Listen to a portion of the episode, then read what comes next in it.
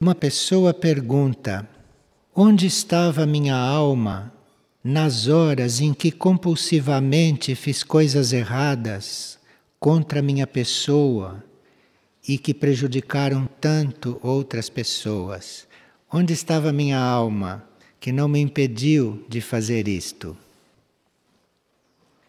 A alma permite que a personalidade faça certas experiências.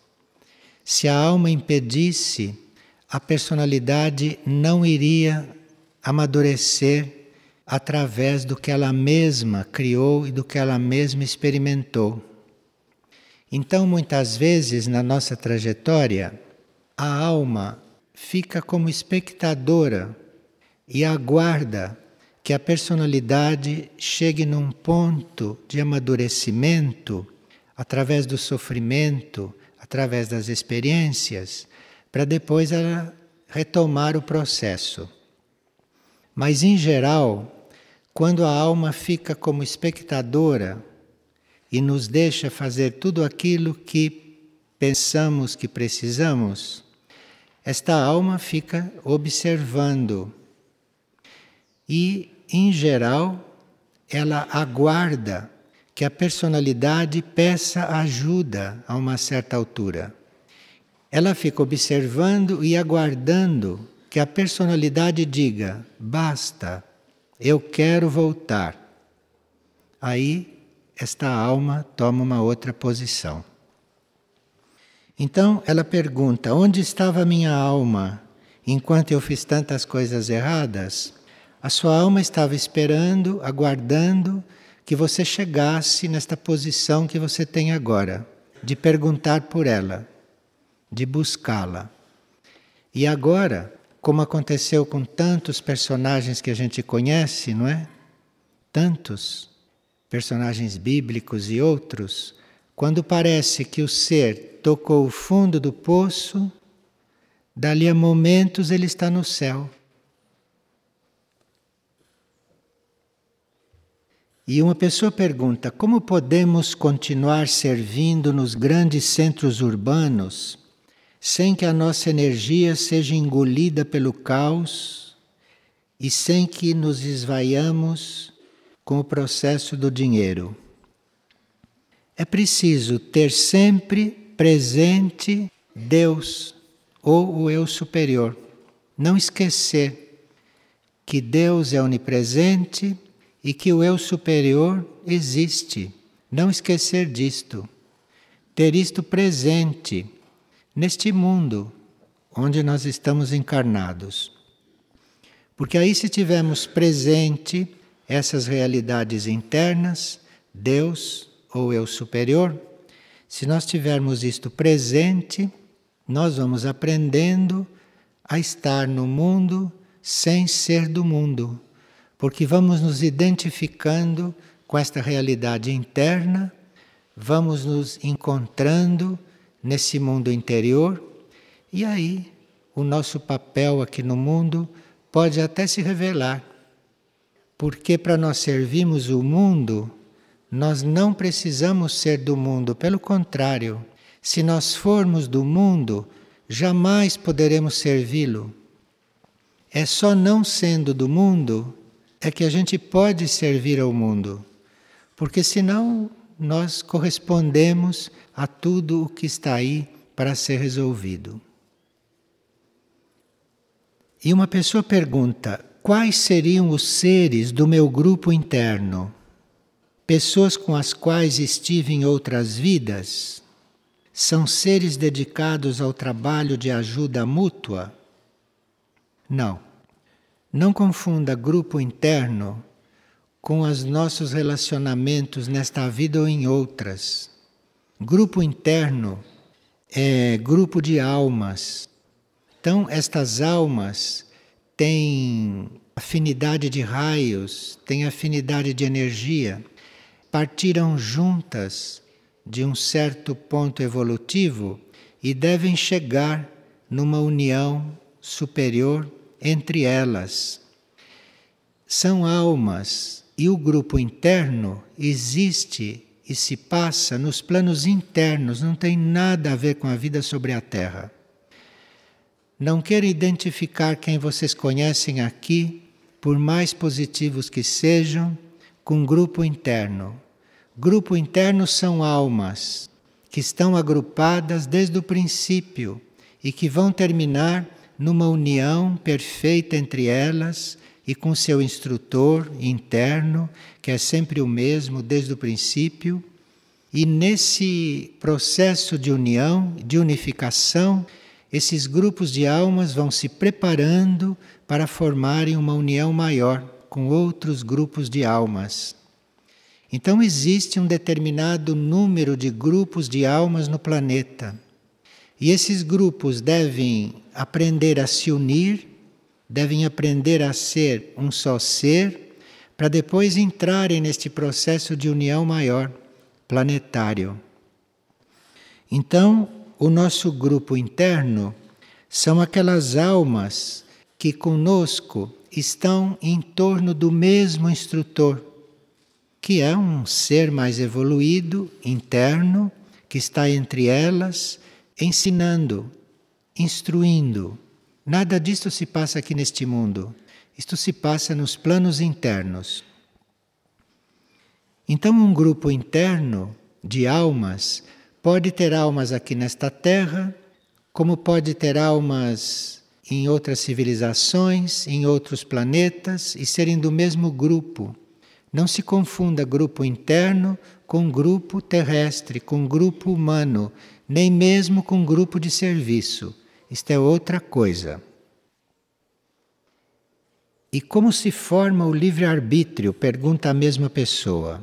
O livre-arbítrio é uma escola que todos os seres que são mentais devem cursá-la.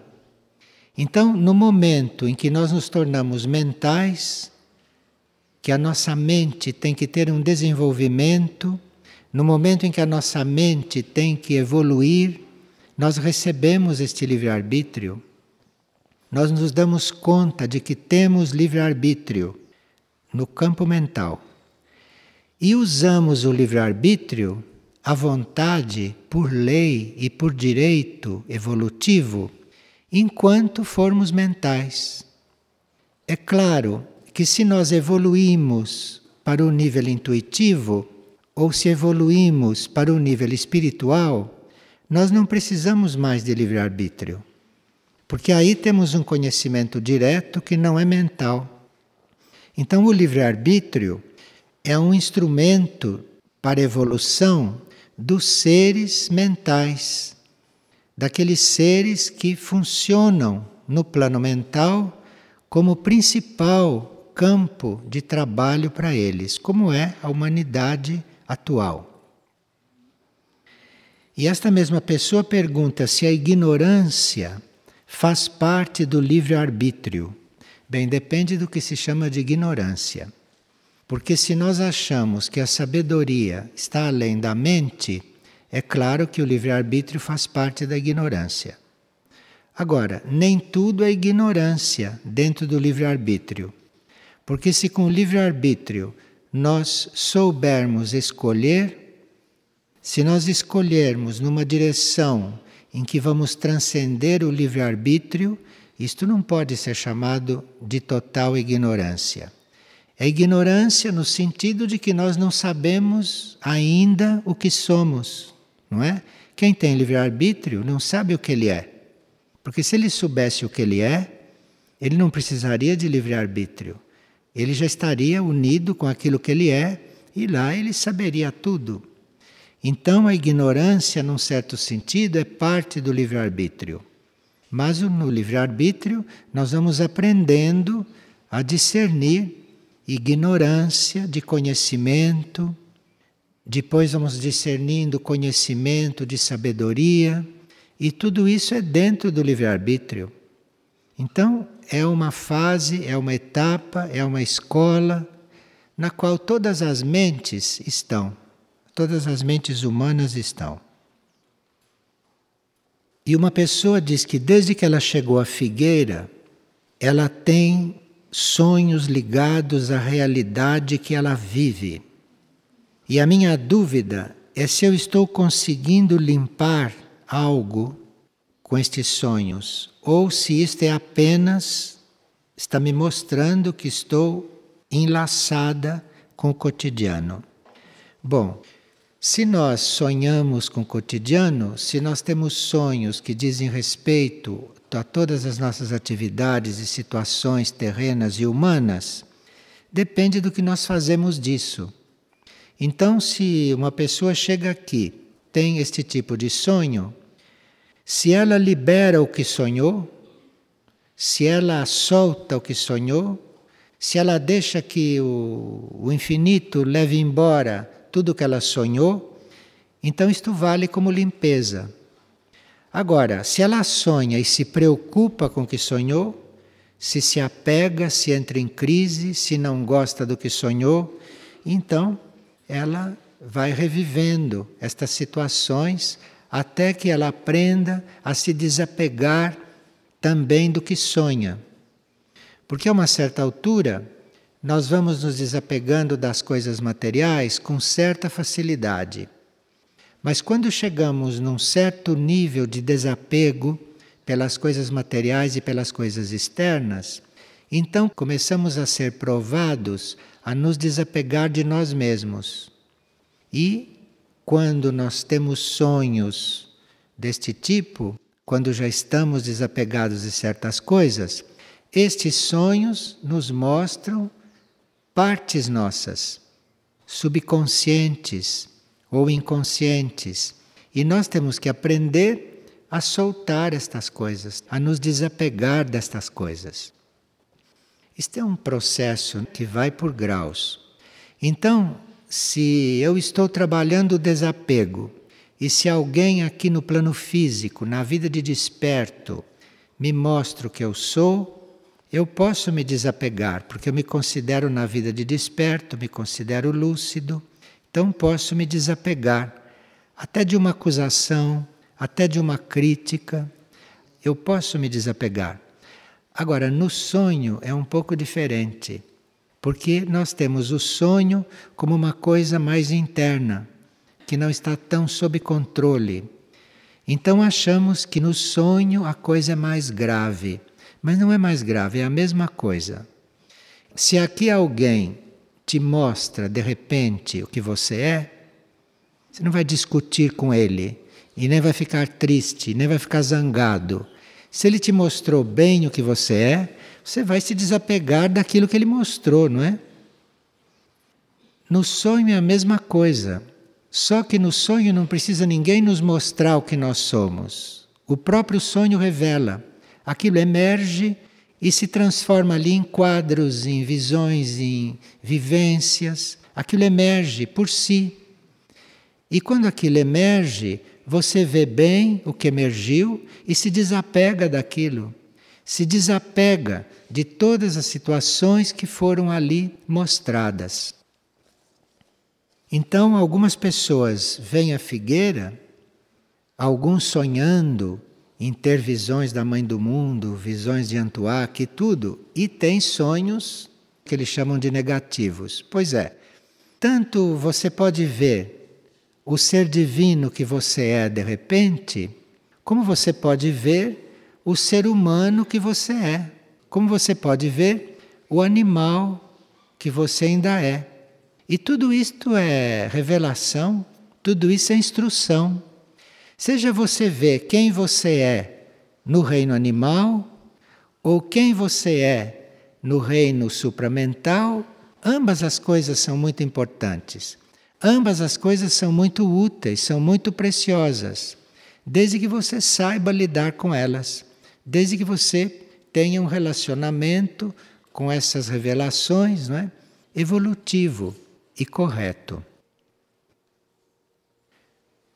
Uma pessoa chegou aqui e encontrou aqui uma pessoa que ela tem a sensação que a conheceu de outras vidas. E eu sinto algo tão imenso e forte quando olho para esta pessoa que eu nunca senti por ninguém. Será que isto é minha alma gêmea? Precisa ter muito cuidado com isto. Muito cuidado. Porque As pessoas em geral têm este desejo escondido de encontrar a alma gêmea, como se a alma gêmea a gente encontrasse aqui na Terra. Então tem este desejo oculto de encontrar a alma gêmea. Ou tem aquele desejo ainda mais humano de encontrar o, uma polaridade oposta para se completar com ela. Isso é um desejo humano como outro qualquer. Quando nós encontramos alguém aqui no plano humano que tenha certa semelhança com alguém que a gente conheceu no passado, a tendência dessas pessoas emotivas é acreditar que aquele é o mesmo. Então, nós podemos encontrar uma pessoa que nunca vimos e por afinidade de energia, ou por afinidade de raio, ou por afinidade de vibração, que não tem nada a ver com ter conhecido a pessoa antes, não tem nada a ver. Isso é uma afinidade de vibração, de energia ou de raio. Pode ser uma pessoa que a gente nunca viu, mas quando se percebe esta afinidade, a gente logo pensa que já conhecia a pessoa. E aqui começa a novela. Que será que ele foi na minha vida passada? Não foi nada. É apenas uma afinidade num certo campo de energia. A gente não está desvalorizando estas coisas. A gente está ajudando algumas pessoas a se liberarem de certas coisas que pode ser muito bom para elas, que elas fiquem livres. E uma pessoa pergunta: como despertar em nós a consciência luz? Porque ele leu na voz de Amar algo sobre a consciência luz. Então, como despertar em nós a consciência luz? No próprio livro se diz. Se diz que é com devoção e humildade. Devoção e humildade. E com devoção e com humildade se faz a entrega. Então não é uma entrega orgulhosa, nem uma entrega mecânica, nem uma entrega mental ou uma entrega emocional é uma entrega feita de devoção ao Supremo e de humildade. Então, devoção e humildade são as condições para nós fazermos uma entrega verdadeira. E havendo esta entrega, a consciência à luz começa a surgir. Esta consciência à luz pode estar em nós mesmos, aguardando que nós façamos esta entrega.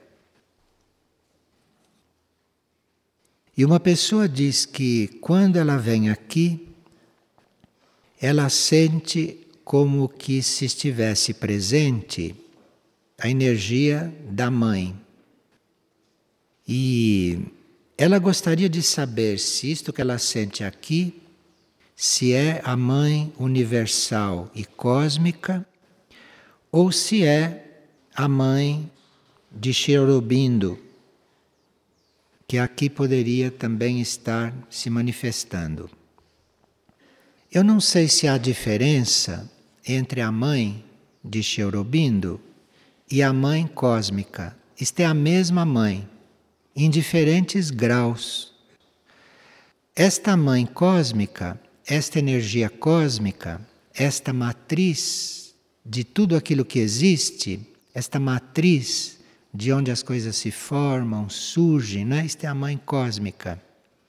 Isto é onipresente, isso está aí. E todos nós, como a mãe de Cherubindo, em potencial, em essência, somos isto, porque somos todos filhos dela. Só que são graus diferentes. Nós, por exemplo, não temos uma consciência viva desta mãe. Quem de nós se sente a mãe? Nenhum. Porque não estamos ainda neste grau de consciência. E a mãe de Cherubindo se sentia a mãe. Não a mãe cósmica total, porque isso seria impossível. Se fosse a mãe cósmica total, ela não estaria aqui na Terra. Né? Ela estaria no cosmos, lá na mãe. Mas é muito diferente o grau de consciência nosso, que não nos reconhecemos ainda como mãe, e o grau de consciência de um ser que já se reconhece como mãe. Estamos todos dentro da mesma mãe, mas é uma questão de consciência, da consciência ter já percebido isto.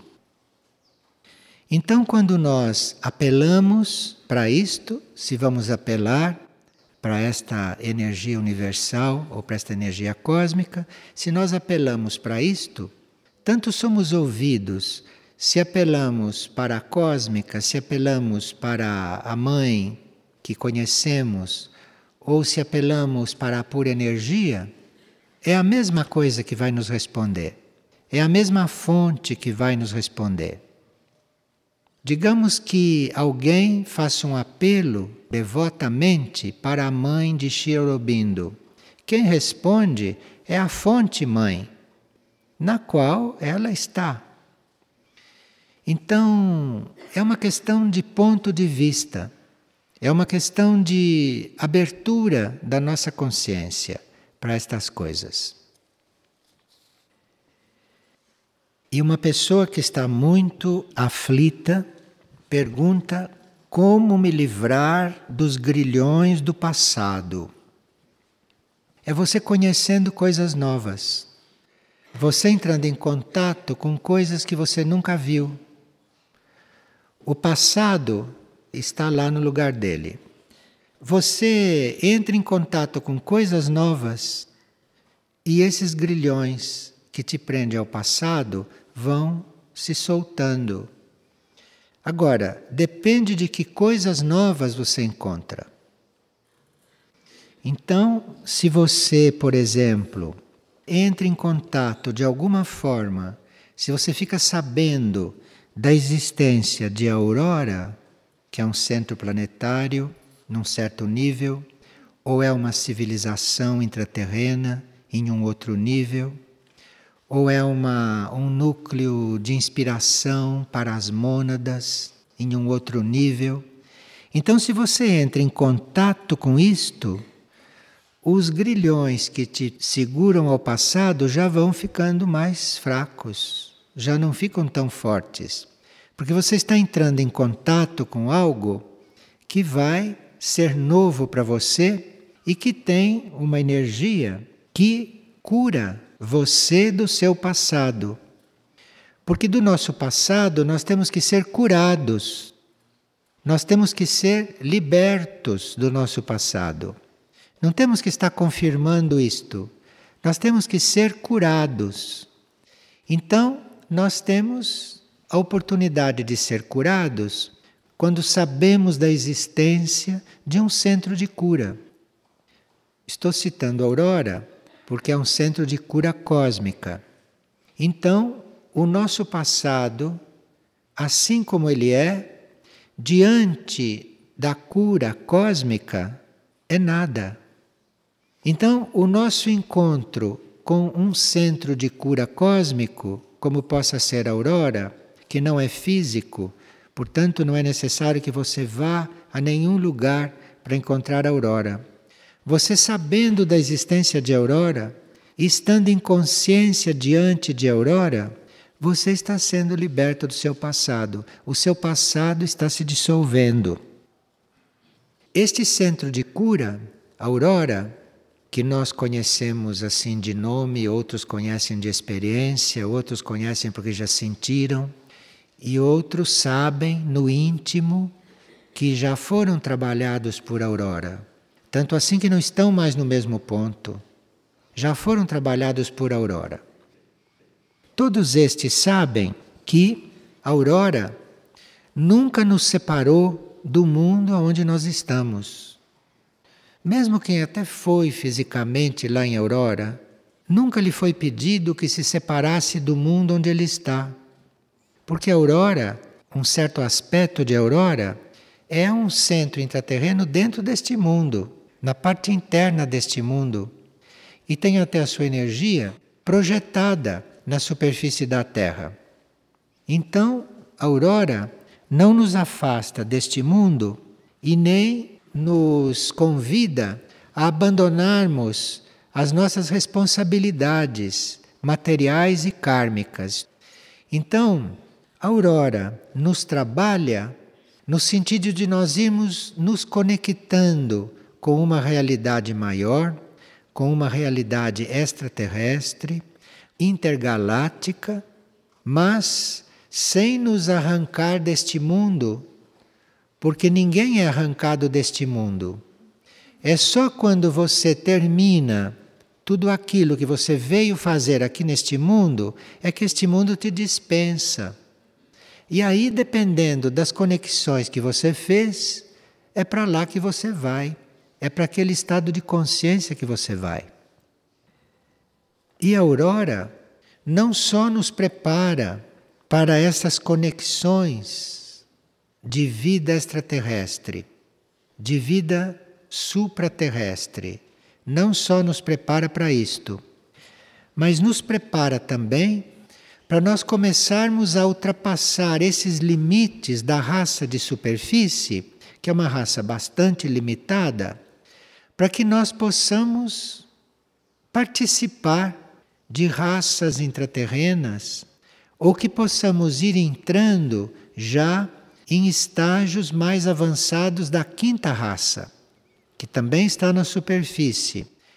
Então a aurora não está nos tirando da vida nem da vida de superfície, mas está nos preparando eventualmente para nós vivermos ou numa civilização intraterrena, ou numa civilização suprafísica, ou extraterrestre, ou na própria superfície, num próximo estágio do mundo.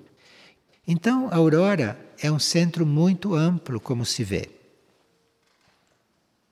Não só a aurora nos prepara para vivermos outros estágios desta raça, ou vivermos em outras raças, como raças extraterrestres ou suprafísicas, não só nos prepara a nós, mas prepara também o planeta. A aurora está preparando também o planeta. Então há vários níveis de aurora. Há vários níveis desse núcleo e deste centro. E assim como pode estar nos preparando para sermos uma raça mais avançada, ou estarmos em graus mais avançados desta mesma raça, a aurora está introduzindo no planeta a vibração e a energia divina e extraplanetária. Está introduzindo isto no planeta. E assim como nós, como seres humanos, estamos nos preparando para fases posteriores da nossa evolução, por aurora, o planeta está se preparando também para fases futuras, aonde a energia divina e a energia transcendente estará muito mais ativa no planeta. Então, se entramos em contato com estas coisas, se essas coisas nos interessam, se nós conhecemos estas coisas e procuramos um contato com estas coisas, ou buscamos desenvolver estas coisas, esses grilhões que nos prendem ao passado são verdadeiros barbantinhos, desse que você puxa e ele arrebenta. E às vezes não precisa nem puxar, porque ele se dissolve por si. Agora, não vão brigar com estas coisas. Vão olhar para o novo, para o mais alto, que estas coisas se resolvem por si e lá no plano delas. E ontem foi dito aqui algo sobre a nave alfa, e há duas perguntas sobre isto. Então, quando nós dizemos que alguns tratamentos são feitos na nave alfa, nós queremos dizer que a nave alfa colabora com a cura na Terra. E nós contamos com a colaboração desses curadores dos planos internos. Nós sabemos que os tratamentos emocionais são feitos na nave alfa, por isso nós não cuidamos disto aqui. E cuidamos mais da parte física, da parte de cura interior, mas tratamentos emocionais específicos, isto está a cargo das naves. E nós podemos observar pessoas que chegam aqui com sérios problemas psicológicos, problemas até de vidas anteriores.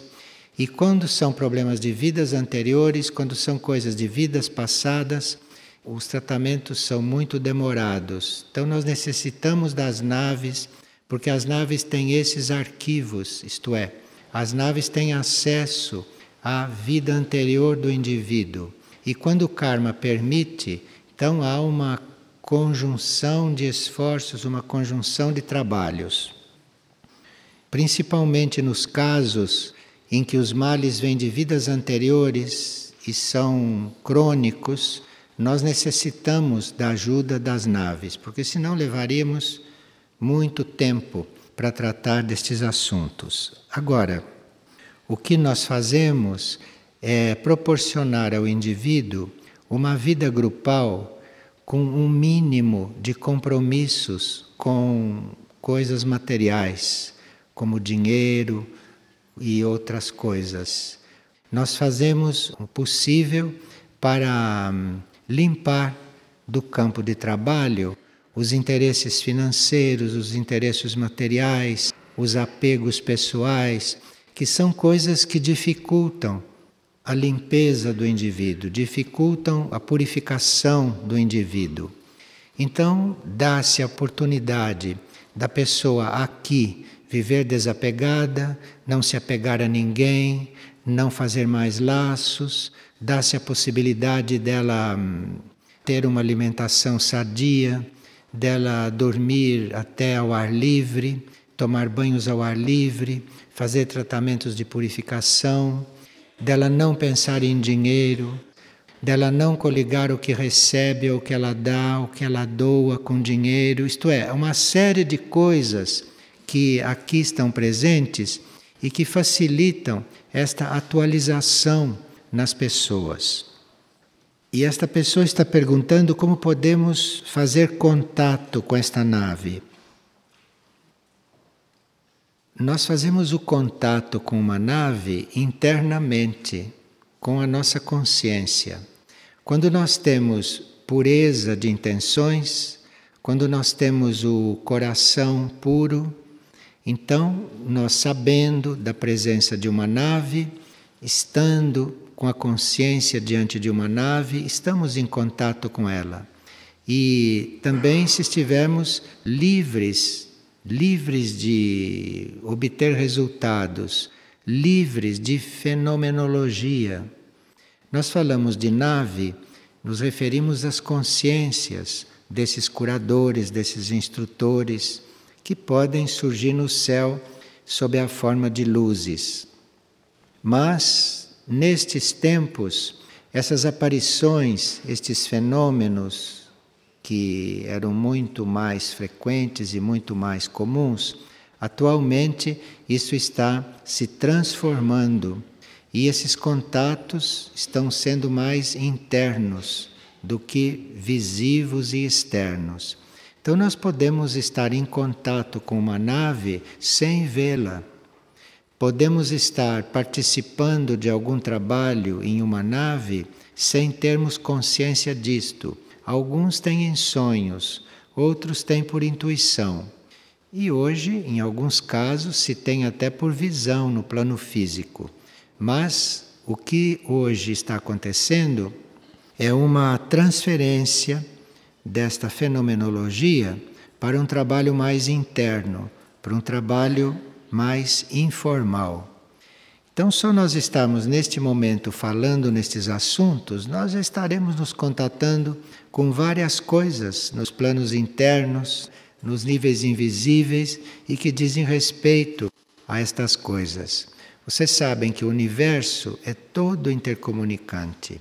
Nós no universo estamos em contato com qualquer coisa. Existe uma afirmação de que, mesmo quando a gente imagina uma coisa, aquilo existe em alguma parte do universo. Então nós estamos recebendo tudo o que existe a todo momento, isto é intercomunicante. Não há ninguém carente. Aqui tem uma pessoa se queixando que ela é carente. Como você pode estar carente se você está neste universo? E neste universo tudo se comunica. Não existe ninguém carente, não existe ninguém separado, não existe ninguém abandonado. Isto é a mente da pessoa que cria estas imagens, é a mente que cria estas ideias e que convence o resto da consciência da pessoa que ela é tudo isto. Neste universo não existe ninguém carente, não existe ninguém sozinho. Somos nós que precisamos nos comunicar mais com isso, ter isto mais presente, e aí vamos nos sentindo como realmente somos, preenchidos, inteiros. Vamos nos sentindo saudáveis, vamos nos sentindo íntegros. Isto é a nossa situação dentro deste universo.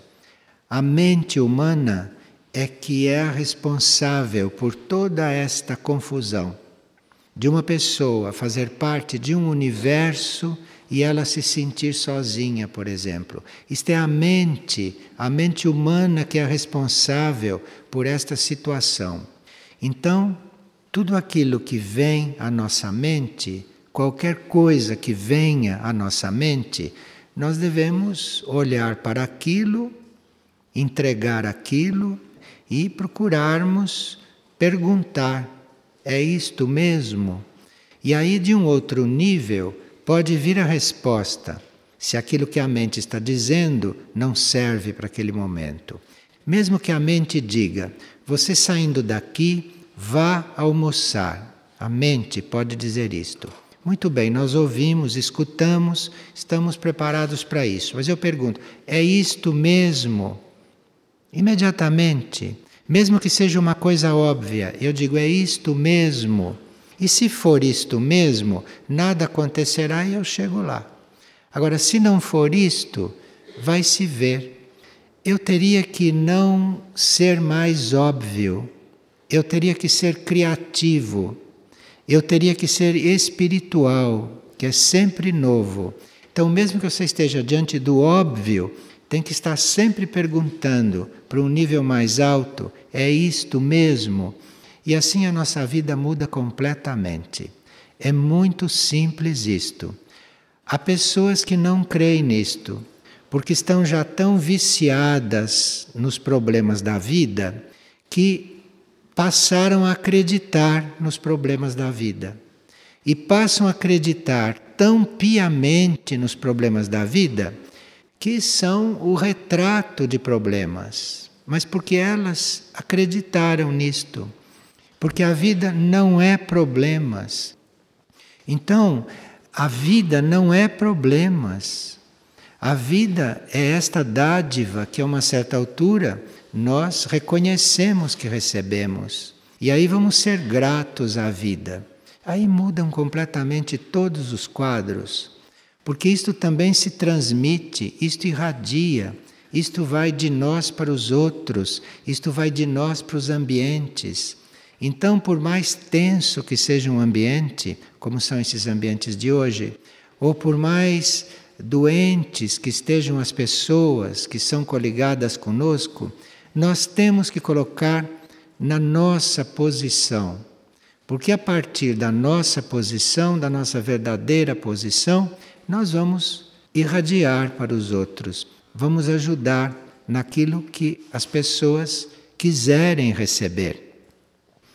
Porque este universo é uma fonte de vida, este universo é uma fonte de amor, é uma fonte de vontade, é uma fonte de atividade inteligente. Este universo é uma fonte infinita, mas nem todos querem se comunicar com isto. Nem todos viram que tem que se comunicar com isto, para reconhecer isto dentro de si. É uma questão de deixar passar um pouco de tempo e a pessoa chegar a uma outra conclusão. Todos vão chegar no fim. No fim, na conclusão deste universo, todos terão chegado. onde tem que chegar. Então é uma questão de tempo, é uma questão de amadurecimento da pessoa, uma questão da pessoa se encontrar, da pessoa se educar para estas coisas, mas todos vão chegar no fim. E nós fazemos votos que vocês cheguem o mais breve possível, que não esperem tanto tempo, né? Que não fiquem esperando tanto para reconhecerem estas coisas, para amarem estas coisas e serem assim. Porque o nosso problema é ser, não é ter, nem ver, nem participar, nem agir. Não, isso tudo é secundário. O nosso problema é ser. Este que é. E este é o mais simples de todos. Mas, como se disse, a mente é um pouco refratária a estas coisas simples, porque ela assim ela perde o seu poder sobre nós. A mente está habituada a nos fazer fazer o que ela quer. A mente fica nos dizendo tudo, a mente fica elaborando, a mente fica elocubrando, a mente fica comparando e ela acaba fazendo a pessoa fazer o que ela quer. E ela se acostumou com isto. Então, tem pessoas que se orgulham muito de ter uma mente pensante, uma mente clara, uma mente que lhes dá ordem, que as orienta. Imagine se elas fossem orientadas pela intuição ou se elas fossem orientadas pelo nível espiritual, pelo espírito, como elas estariam ainda mais satisfeitas, como elas estariam ainda melhores, não é?